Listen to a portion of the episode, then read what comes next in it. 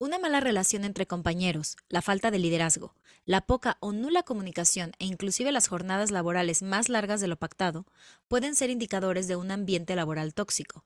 Es importante que las detectes para tomar acciones sobre el asunto o en su defecto abandones ese lugar de trabajo. Bienvenidos a este espacio para reflexionar, Analizar debatir, o simplemente conversar de todo aquello que estás pensando pero que no te atreves a decir. o no te sientes preparado para externar. Nosotras descubrimos que pasamos mucho tiempo dentro del closet. Y hoy queremos invitarte a salir con nosotras. Esto es El Closet.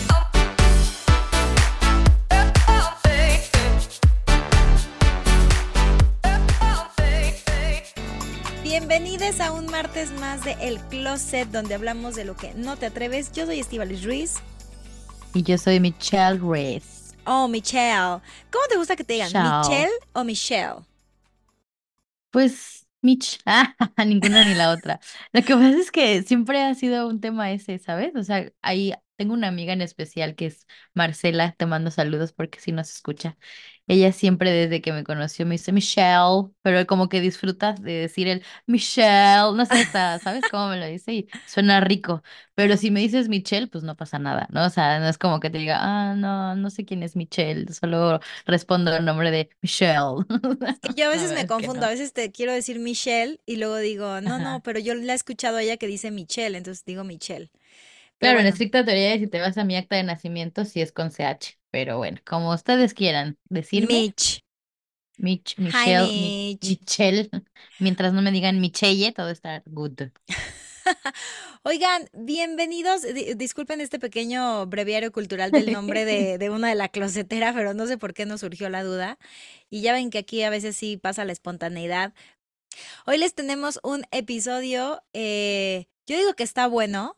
Siento que tú vas a tener más de qué hablar porque tú sí has estado en un ambiente más de oficina. Esta vez quisimos tocar el tema de eh, las relaciones tóxicas en el trabajo.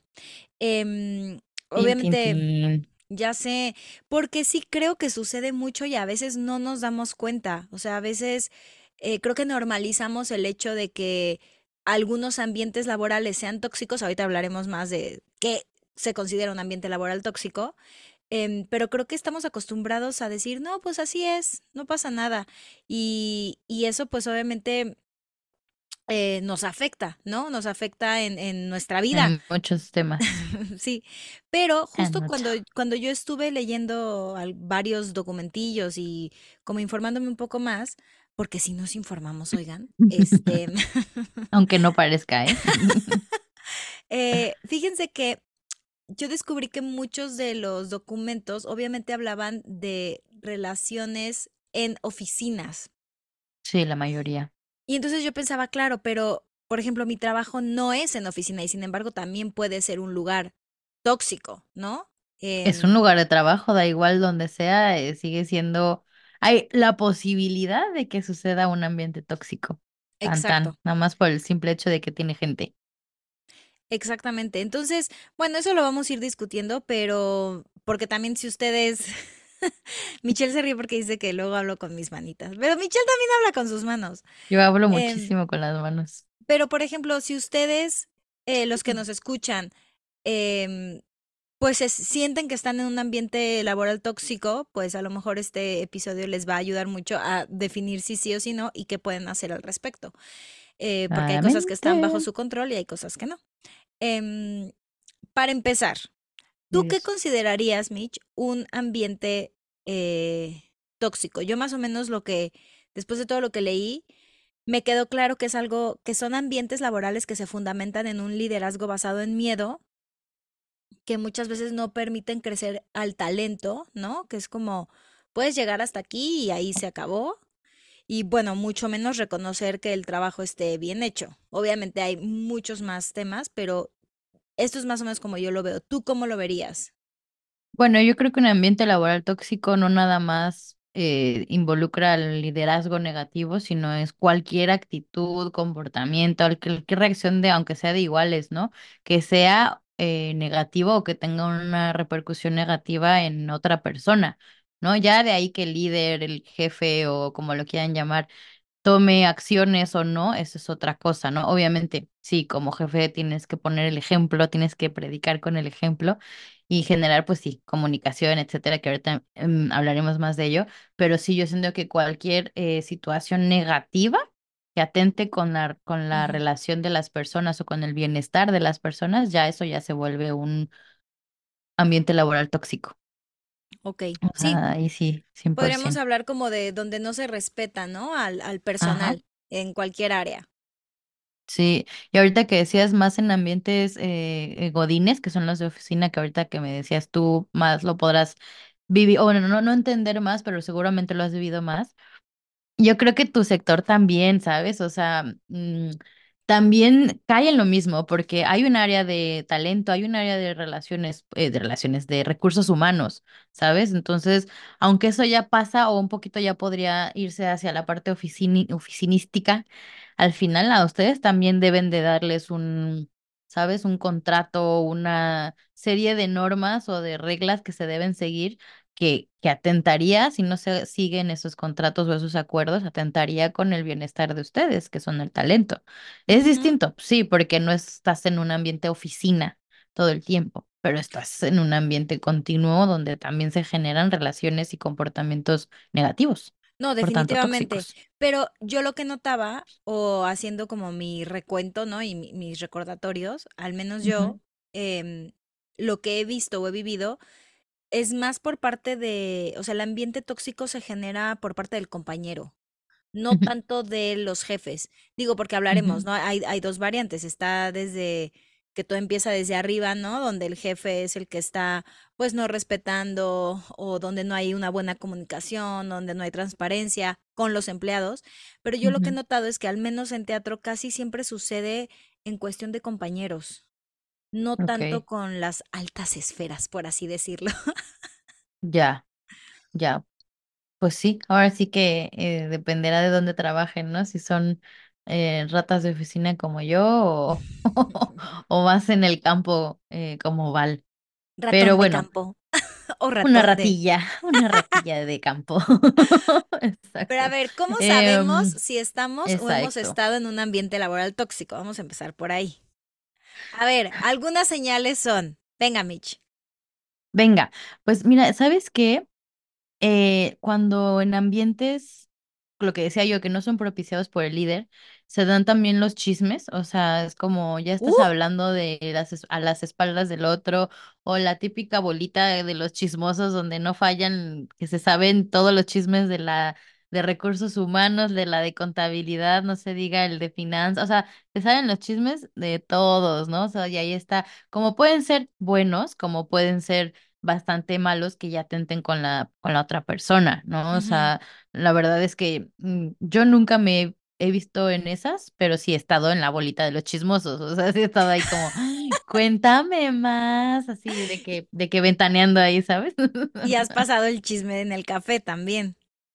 Seguramente, sí, a la hora de, a la hora de la comida o a la hora del desayuno, que es como, bueno, vamos todos por cafecito, y es como, ¿sabías que no sé quién, no sé cuál, no sé qué? Y es como, ah, Fíjate ya que te llevas el chisme.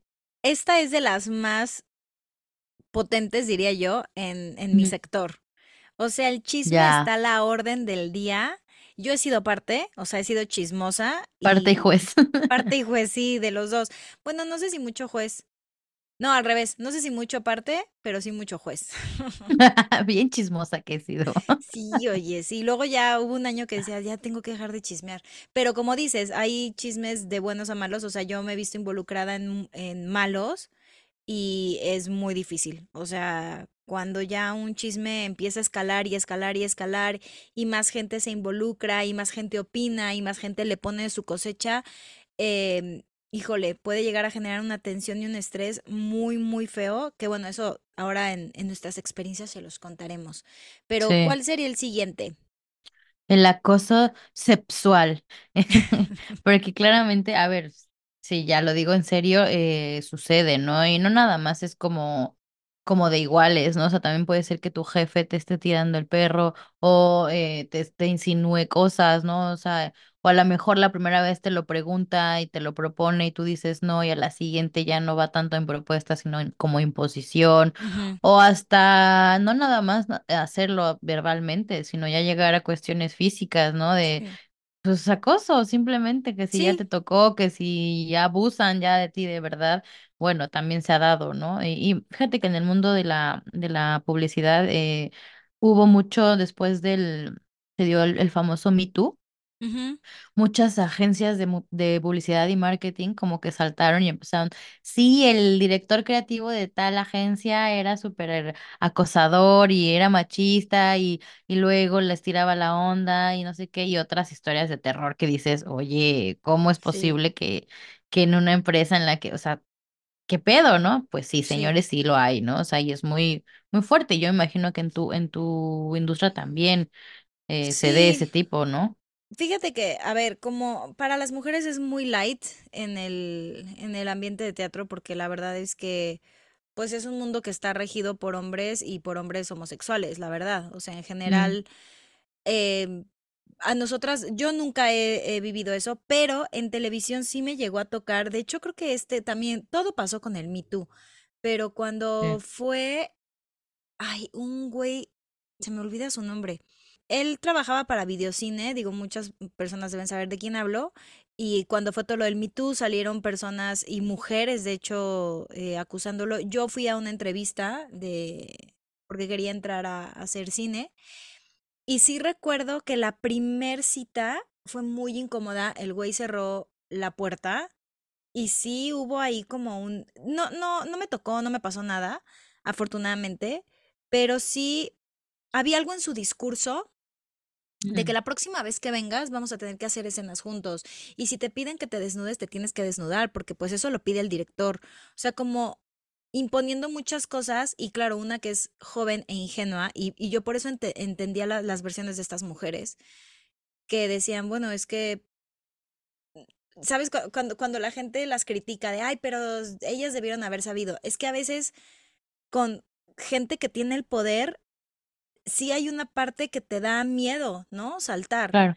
eh, que te da- que te vuelves un poco sumisa.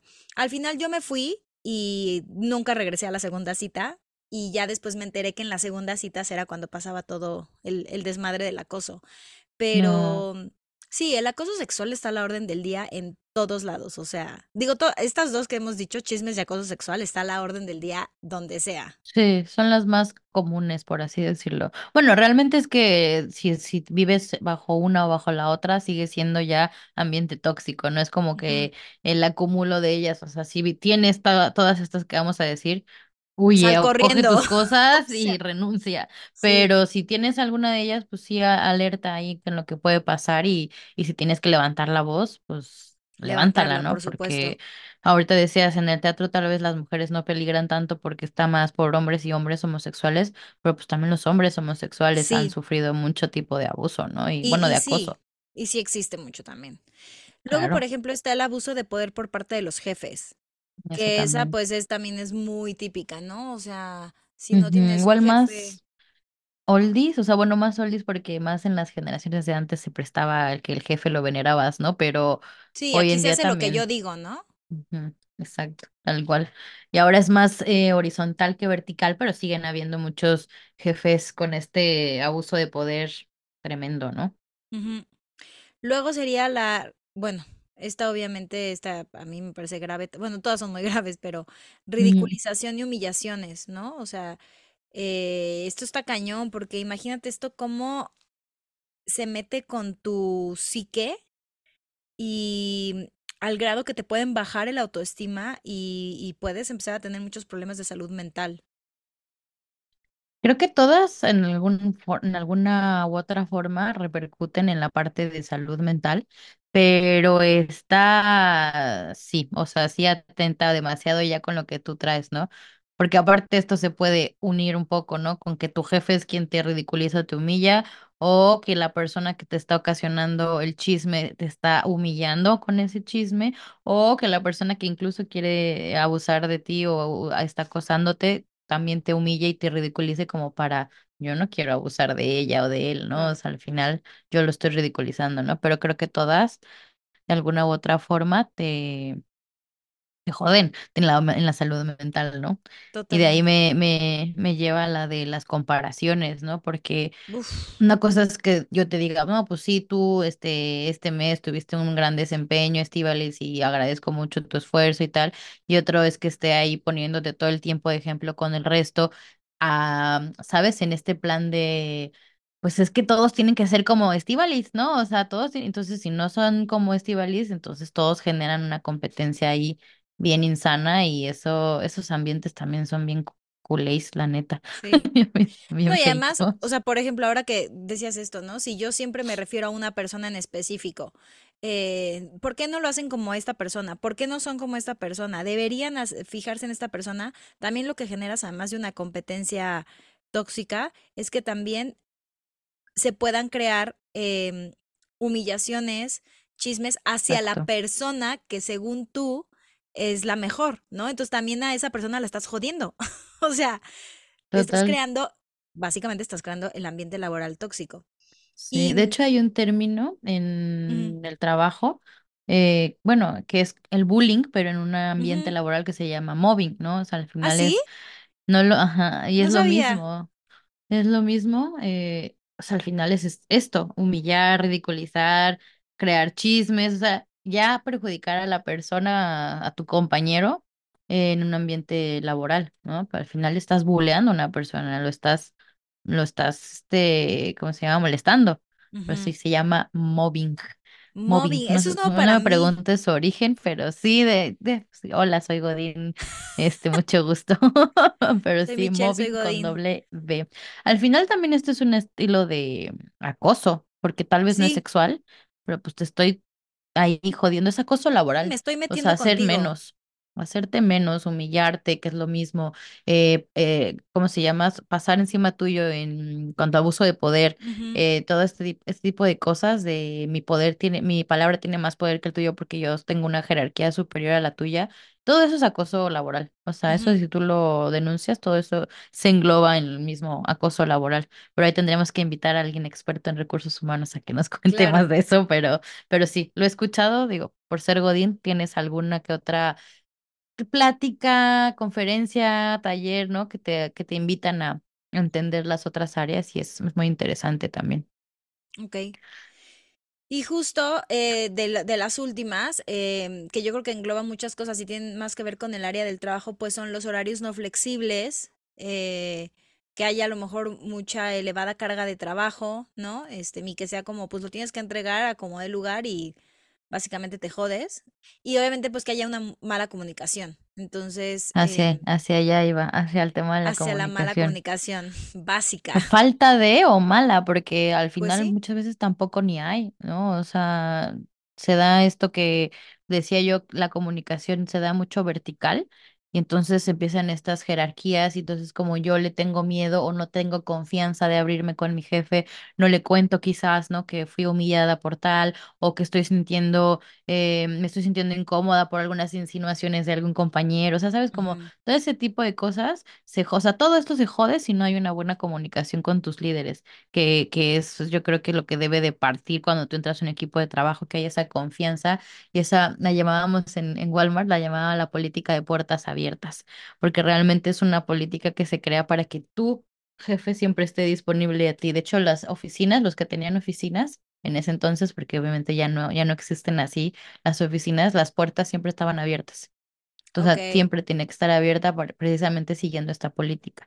Esto evolucionó al grado de que quitaron las oficinas como las conocemos y crearon una especie como de peceras, porque los, los estos eran vidrios, eh, se veía al otro lado. Entonces, de tal forma en la que tú dejaras de tener estas limitantes de comunicación y de acercamiento con tu jefe y de darte un una idea de que todos somos iguales. Organi- en un organigrama, él está arriba de ti o ella está arriba de ti pero a nivel vamos a, trabajar y vamos a interactuar, eh, todos estamos en la misma línea y eso me parece sensacional, Claro, porque al final todos contribuimos a, a que la empresa mejore, ¿no? O sea, a que la empresa funcione, que es lo mismo en el teatro, ¿no? Yo es, esta parte de pronto, no digo que todo el mundo, pero puede haber personas que a lo mejor a los técnicos o a maquillaje y peluquería o al- a la misma señora de intendencia em, no se les respete igual y a mí me parece que es gravísimo porque si ellos, es así, si la señora de intendencia no va y nos ayuda a limpiar los camerinos, pues tú no tienes un espacio limpio de trabajo. Si el técnico no llega y no hace su chamba, pues la obra no funciona sin ellos. O sea, de entrada no podemos empezar sin ellos. Si maquillaje y peluquería no están listos, tampoco podemos empezar sin ellos, ¿sabes? Entonces, es como dices, es un organigrama donde todas las piezas encajan. Eso me gusta mucho porque siempre Morris lo ha dicho mucho. Morris Gilbert siempre lo dice en, en las develaciones y así, que obviamente el teatro no es solamente la gente que ves enfrente, es toda la gente que está detrás. Y también hablo de las personas de marketing, eh, los acomodadores, Todo los un policías, equipo. es todo un equipo que es como dices, a lo mejor no es como una oficina eh, que estamos sentados, pero es lo mismo, o sea, todos tenemos un jefe, sin embargo, todos hacemos que funcione la empresa en la que estamos. Somos parte de ese engrane. Y una que me gusta mucho, que desde la otra vez habla- hablamos, es precisamente la falta de rapport. ¿Te acuerdas? Ah, De la escucha activa, porque es, digo, todo eso parte del proceso de comunicación, pero al fin y al cabo, si yo soy un jefe que no solamente no te abro la puerta, perdón, no solamente no genero la conversación, sino encima no me acerco a ti y no tengo una escucha activa, pues entonces ahí también se jode todo, porque es que es lo que decimos, todo esto ocasiona que haya un equipo más vulnerable y por tanto, como es más vulnerable, pues se cae más en chismes, se cae más en comparaciones, en todo esto que ya vimos ahorita, ¿no? Todos estos abusos. Entonces sí me parece muy, yo creo que todas son importantes, pero siento que si hay falta de comunicación y hay falta de escucha activa y todo esto que viene, ahí sí, eso sí viene más de parte del líder, ya los demás se van acomodando como, como, como si estuvieran ahí en, en la sala de su casa, ¿no? Hay que evitarlo. Totalmente, porque, ¿qué pasa? Que pues estos ambientes laborales tóxicos que pueden generar en las personas, pues mu- muchísimas cosas. De entrada, pues desmotivación, el famoso burnout, que eso está cañón porque obviamente si los horarios, lo que decíamos, si los horarios no son flexibles, si encima te están pidiendo, tienes que entregar esto y tienes que trabajar también sábados y domingos, pero no te pago las horas extras porque es tú lo tienes que hacer, etcétera, etcétera, pues hay un burnout y la gente cuando está desgastada, pues uno no rinde como tendría No, que claro. rendir. Y dos, ahí es donde empieza, ¿sabes? Como esta negatividad, porque obviamente si a mí me estás explotando en mi trabajo, yo voy a llegar todos los días y te voy a mentar la madre. ¿Y qué va a pasar? Que eso va a permear con la gente que está al lado. Y Em, vas a dejar tu, tu trabajo. Al final eso es lo que también ocasiona el alto nivel de rotación en muchas empresas, que la gente no se pone a ver realmente los motivadores de la, o los motivantes de los empleados, porque ellos creen que es como que ponles hamacas, dales eh, galletas, eh, déjalos salir temprano y ya. Es como, no, o sea, mucho más atrás de eso. Hay un, hay una salud mental ahí atrás, ¿no? Que les permite precisamente, de hecho hay psicólogos en muchas empresas, ¿no? O sea, el psicólogo laboral que tal cual da este servicio como en, como en las escuelas, precisamente porque si tú ya de, de, de tu de entrada de tu casa ya traes una depresión o alguna ansiedad o algún tema, bueno, pues imagínate si eso lo mezclas con el estrés del trabajo y tu carga excesiva de trabajo, eh, chao, te vas a ir a la mierda. O sea, eso No, tenlo por seguro, ¿no? claro. Y además de aquí también viene mucha depresión, ansiedad, estrés, lo que ya dijimos, baja productividad por el burnout. eh, y como dices, deficiencia en la salud mental. O sea que es bien importante Pues estar alerta de estos ambientes, eh, sobre todo darnos cuenta, ¿no? Si estamos en un ambiente laboral tóxico. ¿A ti te ha pasado en algún momento? ¿Has estado o estuviste? Yo creo que, o sea, sí tengo algunos momentos, ¿no? Ahorita que hablamos, repasábamos un poco esto de que te sientes desmotivado, ¿no? Que, que te sientes burnouteado, ¿no? O esto de que te despiertas y dices, wow, tengo que ir a mi trabajo otra vez, qué hueva, ¿no? O sea, pero ¿por qué, no? O sea, ¿por qué tenemos que tener este, esta, este pensar, ¿no? Eh, bueno, de entrada, porque pues no, nunca me ha gustado levantarme temprano, pero quitando esto, esto de la ecuación, sí, estuve en un ambiente tóxico eh, justo cuando salí, salí de Walmart, porque pues yo ya estaba desmotivada porque ya estaba cansada de la rutina. Ojo que ahí no había yo no soy eh, esta persona que viene a hablar mierdas de Walmart, de que los explotan y tal, porque yo era muy feliz ahí. O sea, yo tenía mucho, mucho eh, de esto que hablamos ahorita, lo tenía ahí, ¿no? O había un área de, de talento que no nada más era el área que te iba a decir cuánto te iban a pagar y cuáles eran tus horarios, sino era un área realmente que se preocupaba porque el talento estuviese bien y que se respetaran todas estas políticas y se creaban muchas dinámicas a empresa, a nivel empresa, a nivel área, a nivel vicepresidencia, se creaban muchas cosas. Es un trabajar esa- esas áreas que son más allá eh, del recurso humano, ¿no? O sea, son más allá de lo administrativo, sino más allá, en la cuestión de salud mental. Entonces, de ahí no tengo como queja, pero ya me había, la rutina ya me había como burnouteado. Entonces, justo me cambio de trabajo una más pequeña, donde, claro, las oportunidades de crecimiento son distintas, porque tu crecimiento ya no es tan vertical, sino es más eh, lateral, ¿no? Más horizontal, porque vas aprendiendo lo que hacen otras áreas, porque tienes que hacer más, eh, pues hay veces que terminas haciendo la chamba de varios puestos, ¿no? Porque son pocos, son, son pequeñas empresas al final. Entonces a mí me ofrecen un conocido ir ahí, eh, una empresa de relaciones públicas. Y bueno, pues empiezas y obviamente como todo lugar que llegas, tú llegas con la confianza intacta, ¿no? O sea, te atienden bien, eh, te, te, te, te, hacen un, este, mm, ¿cómo se llama? Como un tipo onboarding bueno, o sea, al, al final pues, sí tienes esta especie de capacitación, ¿no? Además está bien chido porque eh, era en un, en un coworking, entonces esos lugares que se pusieron de moda antes de la pandemia eh, estaban llenos de gente de un montón de empresas, había eh, café gratis, cerveza gratis, ¿sabes? O sea, había muchísimo de dónde, ¿no? Y yo Deli, era cerveza feliz. gratis. Sí, exacto. Creo que ni una sola vez la probé precisamente por el ambiente tóxico, pero cuestión. Uh, ok. Porque claro, tú estás en tu cubiculín, porque pues dependiendo del tamaño de la empresa es lo, lo que rentaban de espacio, ¿no? Entonces tú estás ahí y literalmente solo era ir, salir a comer comida que tú llevabas o salir a la calle, ya sabes, como unos mexicanos a los taquitos de la calle y volver. Pero si tú no estabas en tu lugar, ya como que el jefe se ponía... Bueno, el señor, eh, sin dar muchos detalles, o sea, de él ni de quién es, ni mucho menos, eh, misógino, como la Uf. chingada. Uf. Em, autoritario como la fregada. Eh, él em, no me gustaba su estilo, digo, no nos tiene que gustar, ¿no? El estilo de trabajo de todos, también somos libres de, de decir esto no me gusta e irte. Pero yo estaba viendo qué show, no podía irme así como a la semana y decir no me gustó y ya, pues porque no es como que otra empresa estuviera ahí esperándome.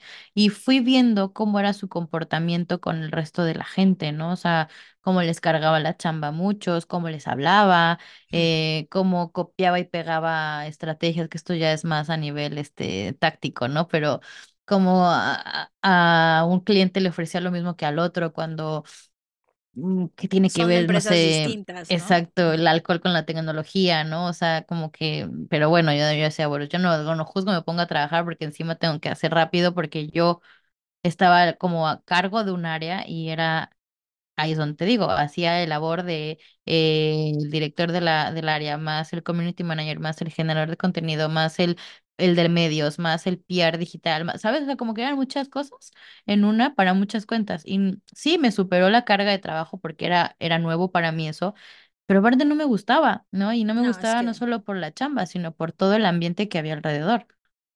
hmm, Y luego ibas viendo cómo las demás personas opinaban igual que tú mm, y decías, eh, no, ¿no? alerta. Y exacto, aquí hay algo que no me está embonando, ¿no? Y, y la verdad es que dije, bueno, esto de hacer la chamba de todos es temporal, ¿no? Sí, sí, sí. Entonces, yo nunca supe cuándo se iba a acabar el sí, sí, sí. Y de ahí no me empezaron a gustar actitudes. La gota que derramó el vaso fue una eh, vacaciones que yo ya tenía como planeadas y yo ya le había dicho que las tenía y cuando llegó el momento del momento fue como, no, no te puedes ir, no sé qué no sé cuál. Y yo, ¿cómo? Entonces se acabó mi periodo de prueba y ni él me renovó ni yo quise nada y fue Adiós, como, Mari Carmen. luego, Mari Carmen, porque sí dije, o sea, ni estoy aprendiendo, o sea, sí aprendí pues, la verdad es que sí, sí, sí aprendí en cuanto a ambientes laborales, ¿no? Pero no más, o sea, y de ahí dije, ok, no. No, prefiero mi ambiente godín corporativo de mil procesos burocráticos que este tipo de empresa, o al menos este tipo de empresa con este señor, ¿no? Porque, no, y a ver, si han crecido, tiempo después me he fijado en, en sus redes y han crecido y tal, pero pues no, o sea, no, no, a mí no me, no me gustó y no me tenía que aguantar y bueno, tan, no me gustó que hoy en día no está en mi currículum, ¿no? O sea, tú ves ya, ahí que no aparece en mi currículum y no tengo ningún eh, trauma de que me crearon chismes o que hubo acoso, ¿no? O tal, pero hubo otro tipo de acoso, ¿no? Y no nada más conmigo, sino con muchas de las mujeres del equipo y en general abuso de poder y estas cosas que la verdad digo, yo gusta, me gustaba ir por la gente que conocí ahí por el ujú. coworking y párale de contar, ¿no? Porque mm, nah, no me gustó nada. Entonces, pues bueno, se acabó la relación laboral No, y tan está bien tan. porque hay gente que se puede sentir muy bien en esa empresa, pero si a ti no te embona ese chile, pues no te embona y, y adiós, o sea, tienes que salir de ahí, claro. Pero, por ejemplo, ¿qué pasa cuando quizás no tienes la opción tan fácil de salirte, ¿no? O sea, a ver, creo que siempre si no te gusta, puedes empezar a buscar otro trabajo, como tú dijiste. No me podía ir a la primera semana, o sea, me tuve que esperar a que terminara mi periodo de prueba. Yo me imagino que en ese tiempo estuviste buscando otro trabajo para poderte mover, porque, pues sí, o sea, también igual hay mucha gente que dice, güey, yo no consigo trabajo en otro lado y me tengo que quedar aquí. A mí, por ejemplo, no ha sido mi caso, em, porque afortunadamente las obras siempre tienen un final.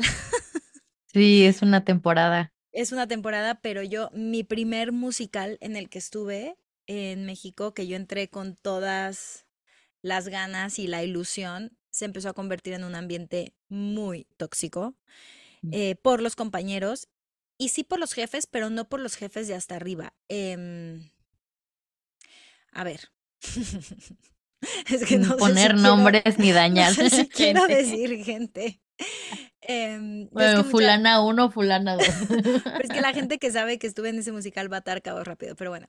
Em, digamos que, digamos que la gente que venía de, del otro país, ¿no? Que no eran precisamente mexicanos, eh, no todos, pero algunos de ellos, pues tenían esta cosa de, pues sí, un poco de acoso con la mujer. Y entonces nos pasaba mucho, empezó desde ensayos que nos decían, a ver, vamos a escoger a estas tres chicas. O sea, yo después de este musical, todos los demás que he hecho, nunca ha sido así. O sea, siempre ha sido como tú llegas y ya tienes tu track. Eres, por ejemplo, en teatro eres el M3 y el M3 siempre hace lo mismo en todos los lugares del mundo, de verdad. M3 suena como una avenida, la Pero es m que treinta de acá. los M son para hombres de male y las Fs son de Okay, female para mujer. Entonces, por ejemplo, yo a veces he sido okay. F2, F4, F6, ¿no?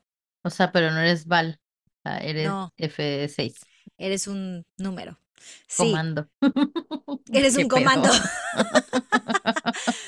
Pero entonces, en este Total. primer musical, que además es lo primero que yo hago en México, pues no funcionaba así, porque aparte pues venía de España y entonces tenían como otra onda en la cabeza ya y todos vamos a saber de quién hablan, sí, obviamente, obviamente, nos iban a saber. añosa. Pero, a ver, en el escenario era lo máximo hacer eso y yo creo que por eso yo aguanté los últimos cuatro o cinco meses, aguanté vara, porque me gustaba lo que hacía en el escenario, porque, re- Ah, o sea, yo sí, por ejemplo, había una parte de mucha satisfacción en lo que hacía. Lo que pasa es que el ambiente detrás se empezó a volver feo, porque a lo que iba, desde que empezó, había Mm. nos generaron mucha competencia entre nosotros Pero los, los de arriba. los de arriba. Entonces, ¿qué pasaba? Que en ensayos te decían, a ver, vamos a escoger a las tres chicas que van a hacer esta parte. Y entonces ya todo el mundo juraba que esa era la mejor parte, cuando no necesariamente era así. Y entonces nos decían, a ver, levántense las playeras. Y dije, ¿cómo? Así queremos ver quién tiene cuadritos. ¿Qué entonces, imagínate que pues agarran a las tres que tienen cuadritos y entonces todas las demás nos vamos a la casa sintiéndonos unos bodrios ¿no? O sea, con el autoestima en el piso, en vez de ellos simplemente decidir, estas tres personas van a hacer este, este número. Y ya está. Pero que ese sea tu desempate, o sea, bueno, a ver, estamos Los hablando de otros cuadritos. tiempos. O sea, A no, ver, no, me fue quiero el esterilizar, exacto. 2006, ¿ok, chicos? O sea, también va- vámonos, Han vámonos bien cambiado cosas. Han cambiado, yo espero que hayan cambiado cosas, Bueno, yo espero. bueno, ya no te has tenido que armar un desempate basado en tus cuadritos. No, gracias a Dios. Bueno, ah, bueno, Bueno, olvide, retiro No voy a entrar en ese No, pero sí sigue existiendo es- esta cosa de los cuerpos. eh, Sí, bueno, sigue, ahí yo creo sigue que más. existiendo, en el teatro sigue existiendo muy cabrón. Y es muy, es muy feo, ¿eh? O sea, sí en el fondo yo haría un llamado de atención a productores y directores porque no se dan cuenta que eh, sí se meten eh, con la salud mental de, de las actrices y los actores. Es que ahí está el acoso laboral que te digo. No es tiene que difícil. ser sexual. Se está metiendo con tu cuerpo, se está metiendo con tu salud mental y no sabe que por simplemente rechazarte en esa audición porque no tenías cuadritos o no eras rubia o no eras alta, delgada, lo que sea, lo que se esté necesitando, tú ya te tiraste al barranco y no literal, algunos sí, tristemente, pero ya te tiraste a la depresión porque no diste el ancho para un papel. Eso es muy difícil. Fíjate que en teatro por lo menos sí tienes que aprender a separarlo. A mí me ha costado muchos años y creo que a mí todavía la fecha hay veces que me pega y a veces sí me tengo que recordar Pero porque a veces no tiene nada que ver con tu talento, tiene que ver con tu tipo. Y eso te lo siguen diciendo. A veces eso sí. hay un tipo de persona que yo Pero quiero. una cosa es que yo te diga, hay un tipo, quiero, a ver, me voy a ver bien extrema. Quiero una, una mujer, pero que sea, que interprete el papel de una muchacha de aseo de una casa. O sea, por eso digo, me voy a ver bien extrema. Sé que hay tipos, pero tal cual a ese tipo de papel no va a llegar la mujer alta, este, rubia, blanquísima, ¿sabes? Porque hay tipos, Lo que pasa es que ahora alguien te diría, ¿y por qué no? O sea, por eso los tiempos han cambiado. Ahora alguien te diría, ¿y por qué no? Y que me parece muy bien. Ahora sigue fuerte. sucediendo, pero de manera más sutil, ¿no? O sea, ahora ya no te lo dicen en la Mm, cara como en ese 2006 donde a mí mm, prácticamente... Y, y además, a lo que iba es que en, ese, en esa eh, vez mm, se metieron con todo. O sea, era, ok, al día siguiente nos hacían bailar otra cosa y entonces, ay, las tres mejores, pues que además lo decían, las tres que mm. mejor giraron son las que van a hacer esta posición. No, es que deja de decir las tres mejores. Venos y tú decide quién quieres y nadie va a decir nada. Entonces, ¿qué pasa? Que con el tiempo nunca se dieron como roles específicos, se fueron asignando los roles conforme íbamos avanzando en ensayos y luego conforme íbamos avanzando durante la función eh, perdón, las representaciones también empezaron a dar como, a ver, Estivalis, ¿y si ahora haces este cover? Y entonces al, al mes, a ver, Estivalis, ¿y si ahora haces este cover? Entonces, claro, a uno que le ofrecen cosas, dices, gracias, qué padre, pues estoy avanzando. Pero como ya era un ambiente tóxico que había generado mucha competencia y mucho, mm, yo le llamo mierda. O sea, yo sentía los últimos cuatro meses que llegábamos a los camerinos y andábamos en mierda, literal, así caminando. Se desataron muchos chismes.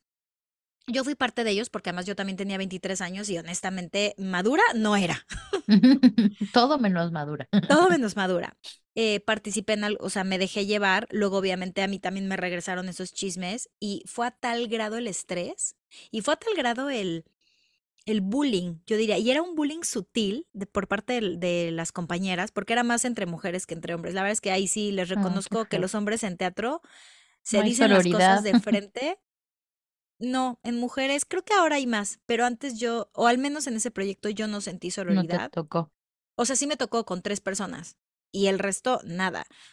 Un día a gritos con una chica en los camerinos porque yo era capitana de danza, era mi primer, eh, era la primera vez que desempeñaba ese papel y yo creo que dos personas me respetaban y de ahí en fuera nadie me respetaba como capitana. Mm.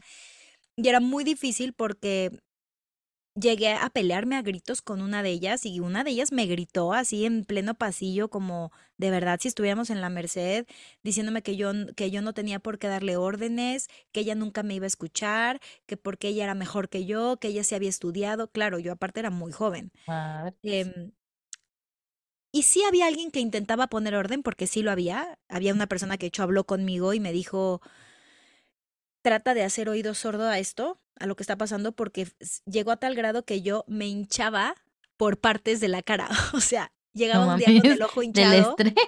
del estrés. Madres, Luego se me ¿qué es deshinchaba el ojo y a los dos días la boca, se me deshinchaba la boca, luego la cara. Entonces, el día que llegué con la cara como pez globo, esta persona, No.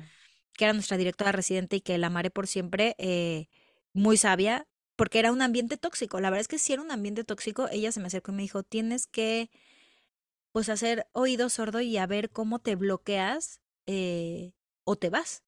O sea, no, no porque te esté corriendo, sino, o sea, tú piénsalo, ¿no? Si tú quieres estar aquí, desgraciadamente, o sea, ella sí se metía y regañaba porque empezaron a pasar cosas ya muy graves. O sea, graves te estoy diciendo de ensuciar mi vestuario, güey. O sea, No mames, de película de eso, ¿eh? película, pero eso nunca me ha No vuelto a pasar, ¿eh? O sea, eso nunca me volvió a pasar. Solo en esa producción. Solo en esa producción. Y recuerdo que la directora reciente salió y, y sí metió un regañón y dijo, a ver, la persona que hizo esto está, mm, está fatal, o sea, eh, esto se merece que, que la persona que lo hizo, que la corran, ¿no? Fuera. Entonces yo sí me sentía muy en confianza con, con la directora y hablaba mucho con ella y gracias a ella y a las eh, chavas no del ensamble, sino a las protagonistas, Mm. como que yo me acogí a ellas y encontré sororidad en ellas y entonces gracias a eso salí adelante, pero sí ese ambiente, yo es el más tóxico que he vivido, después nunca más he vuelto a vivir, Sus niveles no de de ese tipo, pero sí, he- sí he vivido toxicidad heavy. Fíjate que es que en el teatro, ahora que te lo estoy diciendo, me empiezan a ¿Te llegar acuerdas? así, Te desbloqueas los recuerdos de, ay, güey, estoy bien traumada. así. híjole, sí, ¿sabes qué pasa? Que son, son cosas que se meten mucho con tu autoestima y, y, Claro. y, y está cabrón. No, total, pues que todo va desde, o sea, ¿cómo jodo a la persona que está al lado de mí? Pues en mi ambiente godín pueden también haber infinidad de cosas, ¿no? O sea, desde más eh, pequeñas, a- o sea, hasta más graves como hacer que, que te corran por culpa de alguien más, ¿no? Pero, o sea, sabes, ahorita me imaginé como una estupidez y una cosa muy infantil como el, el dejar las tachuelas estas en la, en la silla para que te pique, que tampoco es como, ay, no, pues sí duele, ¿no? Yo hacía eso en la voy, secundaria. ¿ves? Son comport- son comportamientos infantiles. Sí, son O sea, en este infantiles. caso, ¿cómo, cómo le meto el piel de al lado, ¿no? Acá ensucio tu vestido. Pues falta que te haga o sea, es como, güey, ¿cuántos años tienes? Entonces está muy cabrón, pero en este sentido de meterse con tu, con tu físico, con tu integridad, con tu autoestima, con... Eso es muy grave, o sea, eso sí es traumante eh, que te señalen y que se burlen de tu cuerpo, ahora es más traumante que estando ahí arriba tengas gente que te esté eh, creando chismes, que te esté, eh, no sé, o sea, hasta que te lastimes, ¿sabes? O sea, que te lastimes físicamente. Au, como que me acabo de Au. pegar. Pero sí, no sé, está muy, está muy heavy, pero todo eso Está también es lo que hablábamos hace rato. O sea, es que si no hay comunicación, tú tuviste el acercamiento con esta persona y, y lo, y lo hizo y dijo, no mamen, quien hizo esto se merece que la corra de aquí, ¿no? Pero hay gente que no. Y en su encapsule, ¿sabes? No le dice a nadie y empiezan a ver todos los, los temas que hablábamos hace rato, ¿no? De, Claro. O sea, imagínate el grado de psicosis y, no, y esta cosa laboral tóxica que te digo que había, que un día me pidieron, yo fui a ensayar uno de los personajes que me tocaba a mí, cubrir, porque eso también, siento que a veces en el teatro cuando eres suplente de alguien, tienes que estar mentalmente muy sano para entender que eres el suplente, porque eh, está bien, o sea, eres suplente, no vas a estar arriba todo, todo el tiempo. Entonces, si, si eres una persona que todo el tiempo va a añorar estar arriba, pues mejor no seas suplente porque la vas a pasar muy mal y vas a ver cosas malas en todos lados, ¿no? O, o, o te vas a tomar todo personal cuando no es así. Y el punto es que yo estaba ensayando un personaje, termino y la directora me pide, ¿puedes ayudarme a leer las líneas del otro solo para ayudarle a la otra chica? Ah, pues sí, y las leí. Mientras yo leía las líneas, iban entrando unas chicas y se dieron cuenta y se armó el chisme de que yo ya también ya iba a hacer ese personaje, que cómo era posible, yo decía, Dios mío, basta ya, o sea, basta déjenme ya, en paz. déjenme en paz. Cuando ese musical se acabó, eh, yo respiré, o sea, respiré, porque fue muy, fue muy difícil, muy, muy difícil. Muy estresante, muy, eso, te burnouteaste, te creó esta psicosis, ¿no? O sea, te- incluso no hay una, bueno, me queda claro que no había empatía de parte de estas personas, pero no se llega a crear este compañerismo, ¿no? Que tú dices, bueno, Nada, aquí voy a ser buenas amigas, ¿no? Que a lo mejor no todas nos volvamos a ver en una producción más adelante, a lo mejor sí, pero no, tú ya estabas así de auxilio, ya por favor, quiero que esto termine, ¿no? O sea, y qué más, o sea por un lado, qué bueno que son temporales las producciones, pero también qué malo, porque pues al final ahí estás, ya se va a acabar, ya se va a acabar, o sea, puedes renunciar, como en cualquier trabajo, pero es un poco lo mismo, ¿no? De, ajá, sí, pero mejor me aguanto a que acabe la temporada y entonces ya me voy a otra producción. Y ya te Sí, jodiste porque si la temporada dura otros dos años, pues otros dos años de traumas, ¿no? O sea, ya está sé, sí muy quedé fuerte. traumadita. Ahora que lo pienso, sí quedé traumadita. Qué boba. Ay, sí estoy bien traumadita. No, pero, pero fíjate, hablando de los traumitas y de los, del, de cómo se llama, de lo que te genera el estrés y el ambiente tóxico, eso también seguro que te repercute en otras áreas de tu vida, ¿no? O sea, eh, llevarte el estrés a tu casa, pues no sé si estabas más irri- Uf, i- i- i- irritable, ¿no? Bueno, iba a decir más iracunda, si estabas más a la defensiva, si estabas más triste, ¿sabes? O sea, como todas esas cosas que te afectan no solo en tu lugar de trabajo, sino también en tu casa y en tus relaciones con familias y con amigos. Porque claro que hay algo mal en ti, y no porque tú seas la causa, sino que te está afectando a tal nivel que ya dejaste de ser tú en toda tu rueda de vida, ¿sabes? Y eso está bien cabrón. O sea, a mí no me llegó a pasar, o pero sea, cuánta ¿cuánta gente gente no vemos vemos. que, que lle- tiene una depresión por lo que les está pasando en el trabajo, ¿no? Que- o que de verdad no pueden con, con ello y luego pues termina, puede terminar en tragedias, honestamente, ¿no? Sí, digo, ahí sí traten de dejar el trabajo en el trabajo y no llevárselo a casa, pero sé que si no hay control de eso, o sea, si no, no, no control, sino si no hay conocimiento de este ambiente laboral tóxico, pues está más cabrón decir, ah, pues es mi jefe, o ah, es el chismoso de contabilidad, ¿no? O ah, es A mi ver, compañerita del ensamble. por ejemplo, ¿cuáles serían los consejos para surfear eh, Mm, est- estas cosas? ¿No? O sea, ahorita que ya estamos hablando de esto, si te lo llevas a tu casa, ¿qué podrías hacer para, mm, pues para sobrellevarlo en caso de que no te puedas ir? Obviamente, mm. como ya dijimos, si pueden y tienen como el checklist tiene casi las 10 que dijimos, eh, huyan. Pero si no, ¿qué Si tienes podemos más hacer? de dos, sí, lárgate de ahí. Pues mira, yo creo que, a ver, hay varias. mm, De entrada, yo te diría es que para primero que nada evitarlo, eh, es establecer límites sanos, ¿no?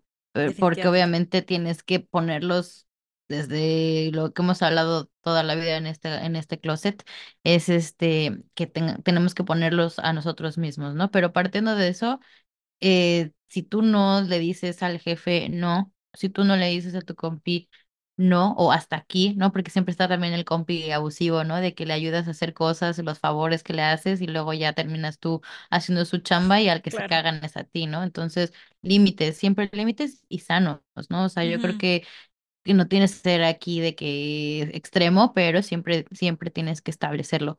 Eh, yo también diría como que se rodearan de gente positiva, ¿no? O sea, si ya estás viendo que la gente eh, llega contigo el primer día y, ay, no, cuidado con la de no sé qué, porque pues mejor tengo cuidado de ti, porque ¿por qué me vienes a decir el primer día que tengan Exacto. cuidado de alguien más, ¿no? O sea, como que, no. Em, esos para mí serían como los más, los dos primeros, ¿no? O sea, también pondría yo el el administrar bien tu tiempo para que tú mismo no generes un ambiente tóxico dentro de tu propio trabajo, ¿no? Lo que decíamos hace rato de no llevarlo a, a, a- a casa, A porque casa. luego se mezclan las cosas y si so- estoy estresado y si estoy eh, eh, enojada porque algo no salió bien en el trabajo, ya me desquité con... con quien viva, ¿no? Digo, yo vivo con. Mica, pero pues hasta con Mica, ¿no? Me puedo desquitar de que algo no salió bien, no, porque te lo llevas al fin y al cabo, ¿no? Y también identificar lo que puedes cambiar y lo que no puedes cambiar. O sea, yo si no puedo eh, corregir la actitud de mi compañero, pues men, eh, corrige la tuya, ¿no? O sea, pon el foco en lo que tú puedes cambiar, si no, te da el por patatús. ejemplo, lo que no puedes cambiar, quizá pues, em, a ver, ¿cómo, cómo decirlo? Es que yo les iba a decir que pueden también procurar mantener una actitud positiva, pero también entiendo que a veces puede ser muy difícil en estos ambientes Te decir, lleva la ola, ¿no? Sí, o sea, ¿cómo puedo mantener una actitud positiva si, no sé, mi jefe me está pasando a gritar cada hora? O sea, ¿sabes? Entonces, por ejemplo, si eso no lo puedes cambiar, es lo que dice Mitch, si eso no lo puedes cambiar, lo que sí puedes cambiar es tu actitud, ¿no? O sea, en vez de que llegue, eh, digamos, que llega el jefe y te está grite y grite, en vez de tú enojarte y entonces, maldito Cabrón, jefe, porque, qué. claro, entonces, contigo mismo, y, y no tanto por, por el jefe, sino por ti. O sea, esto lo primero que tienen que pensar es por uno mismo, decir, ok, no me lo voy a tomar personal, es un señor o señora que eh, tiene problemas en su casa, que está enojado con la vida, o sea, sí intentar de alguna manera. Ajá, darle la vuelta y entonces quizás no les afecte tanto. Yo también eh, aumentaría el intentar realizar actividades desintoxicantes con frecuencia, porque Mm, sí creo casa. que exactamente, o sea, no sé, salir a hacer ejercicio, a correr, vayan a una clase de box y ahí saquen toda la ira que les genera, ¿no? O sea, todo el estrés que les genera el trabajo, em, descansen lo más que puedan, o sea, sus Eso, fines de bueno. semana, si son gente de oficina, pues sus fines de semana aprovechenlo. Yo la verdad es que, por ejemplo, sí hubo un momento cuando hacía teatro que sí me, de- me empecé a dedicar los lunes y sí era lunes de recargar pilas, o sea, era no veo familia, eh, no lavo Tuyos. ropa, o sea, eran míos, era mi día para dormir, ver tele, hacer ejercicio, darme un bañito rico, o sea, apapacharme, y ya que tomaba pilas, ya podía seguir con la semana, ¿no? Entonces, mm. eso yo también se los, se los recomendaría, y pues sean fieles a sus principios. O sea, yo creo que ahí está, está bien importante que si tú tienes claro, ¿no? O sea, por ejemplo, que tú no vas a permitir el acoso sexual, Pues entonces a partir de ahí tienes que empezar a tomar decisiones de si te quedas, si levantas una denuncia, si te vas, o sea, pero sean fieles a esos principios, porque si no, siento que también pues la gente te come el mandado, ¿no? Y si tú eres Mm. sumiso y digo, yo lo he vivido, fui sumisa y me dejé y entonces me revolcó la ola y acabé cucu. Pero conforme ha no, Te- pasado el tiempo, he no lo pudiste aprendido, gestionar. No, pero ahora he aprendido efectivamente a, como dice Mitch, poner esos límites sanos. ¿Por qué? Porque soy fiel a mis principios. Entonces, si a mí me quieres venir a hacer trabajar más de, no sé, 60 horas a la semana, ok, ¿cuánto me vas a pagar por las 20 horas extra? ¿No me las vas a pagar? Pues no cuentas conmigo. Punto. Y cuesta trabajo, pero sí se puede. Sí, sí se cuesta trabajo, la verdad, porque uno va también, uno se va midiendo, ¿no? De repente, yo en mi caso, ¿no? Que como godín de oficina, digo, ahorita no me quejo porque trabajo en mi casa, pero cuando tenía que ir a una oficina, exacto, pues sí, por decirlo de alguna forma, pero cuando, ¿sabes? Como decir, tengo que quedarme más tiempo en la oficina porque hay un proyecto, ok, lo hago. Pero ya tengo que quedarme en la oficina todos los días después de las seis de la tarde porque si no soy visto como eh, una persona con baja productividad. No, o sea, eso ya no es normal, ¿no? Ahí es donde Exacto. debes poner esos límites también contigo, ¿no? Porque yo sí me acuerdo que, o sea, también yo aquí sí me conozco, ¿no? O sea, sé que soy una persona que funciono más por las tardes que por las mañanas, aún con mi cafecito y lo que tú quieras. Porque decir que cuando iba a la oficina todos los días, eh, me tomaban como cuatro tazas de café al día. Cuestión, yo me concentraba más a partir de la, después de comer. Entonces, ¿qué pasaba? Que yo era más productiva a esa hora y me ponía a trabajar a esa hora. Entonces, todo mundo se iba a las seis, cinco, seis de la tarde y yo seguía ahí. Entonces, para ojos de mi jefe, sea como, ya vete a tu casa, ¿no? Y yo decía, sí, o sea, porque no quiero quedar bien contigo, ¿no? O sea, simplemente es que yo no fui productiva en la mañana entonces me pongo a trabajar a partir de cierta hora en la que sí soy productiva, ¿sabes? Entonces, bueno, ahí es como también lo que tú dices, ¿no? O sea, ser, ser congruente, ser coherente y, y, no fallarme a mis principios, ¿no? O sea, si yo digo hasta aquí es hasta aquí y si no, me voy, ¿no? Y yo creo que también eh,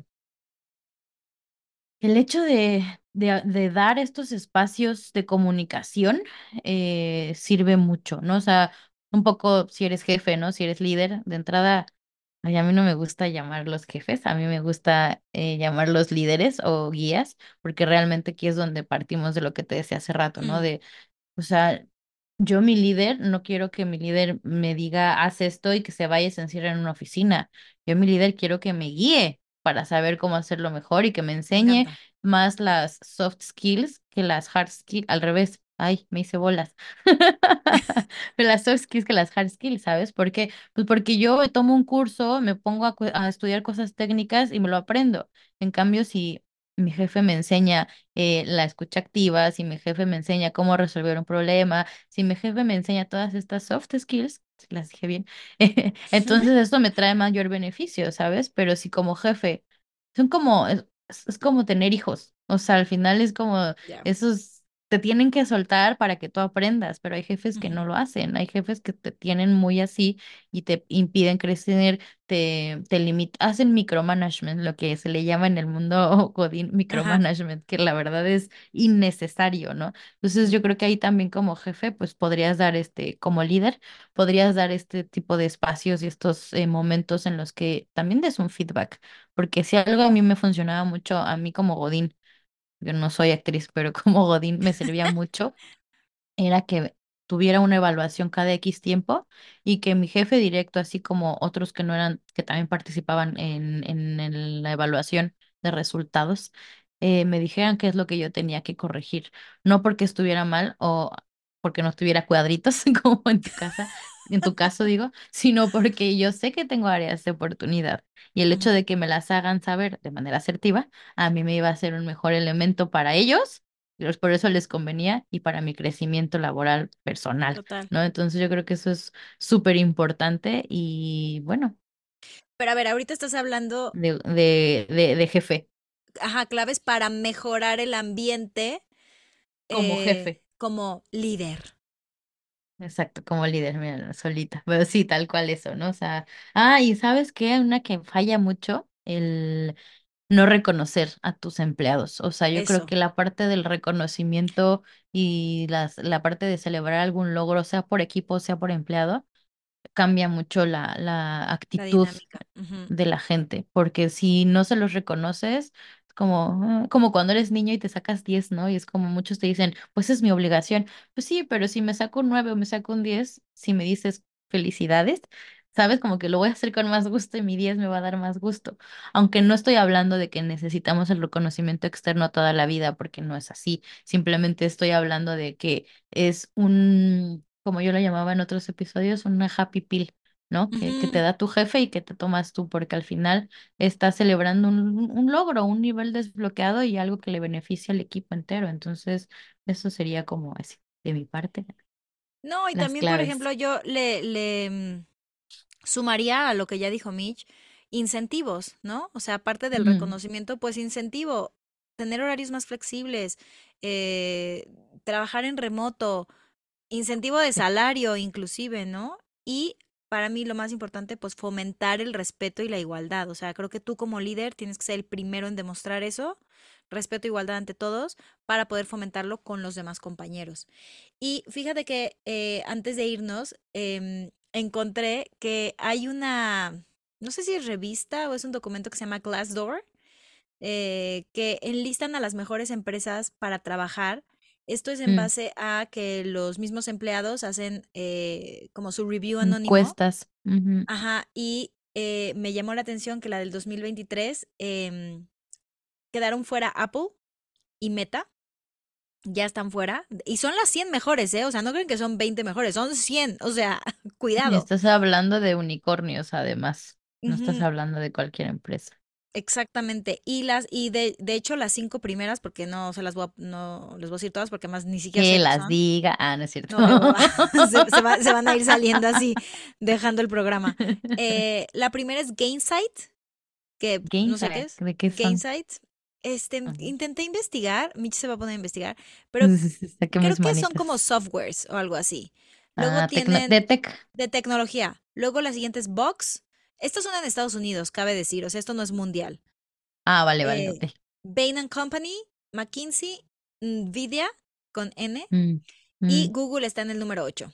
Este, pero pues ahí si quieren, si, eh, si en algún momento quieren buscar trabajo, les recomiendo, si quieren irse a un lugar paradisiaco, pues vayan a Glassdoor Bueno, y ahí que van a también saber, depende, ¿no? De qué yo, sí. Sí, obviamente. Pero bueno, no está, no está de más entrar por ahí y ver que. Sí. A ver, al final estas son empresas, eh, independientemente de que sean tecnológicas o no, son empresas que entran dentro de eh, las 100 primeras.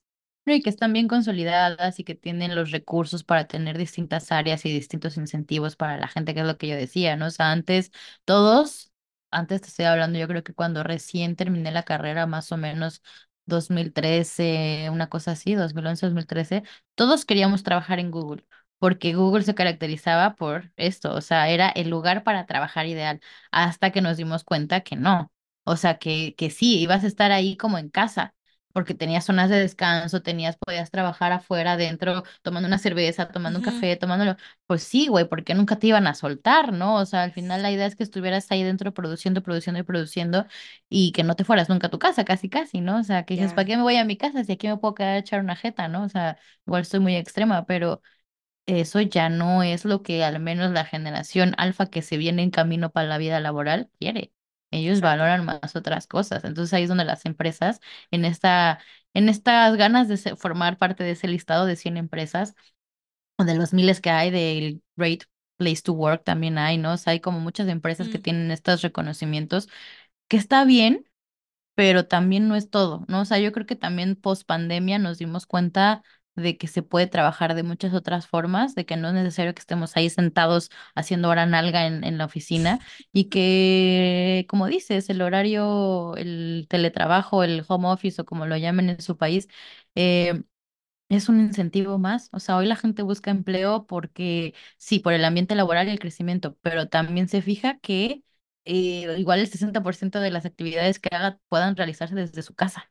O sea, ya son otros tiempos, ¿no? Digo, ¿Sabes yo igual en el teatro no se puede, ¿no? Pero No, pero sí, ¿sabes yo qué diría? Que todas las empresas, o al menos como seres humanos, tendríamos que buscar lugares que sea mi, que, que haya un equilibrio, que haya un sí, equilibrio entre lo que tú vas a ir a hacer, que te traten bien, obviamente, que tú rindas también de la misma forma, ¿no? Porque uno puede pedir mucho, pero también pues hay que dar lo mismo a cambio, pero que de la misma manera tengas tu vida personal, que se procure tu vida personal, porque una persona que tiene tiempo para sí va a ser una persona más productiva en su trabajo y más si es un trabajo que te gusta. Entonces, yo los dejaría con esa reflexión.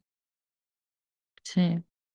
Pues muchas gracias por escucharnos un martes más eh, del Bonito Closet. Aquí ya compartimos con ustedes lo que es para nosotras un ambiente laboral tóxico. Compártanos ustedes qué piensan, qué opinan, cuáles han sido sus experiencias más tóxicas en un ambiente laboral y también cómo han aprendido a surfear en ellos y cómo, sí, qué recomiendan, ¿no? Eh, eh, ya saben, en arroba el closet podcast y Gracias, Val, por tu experiencia compartida, por tus traumas compartidos.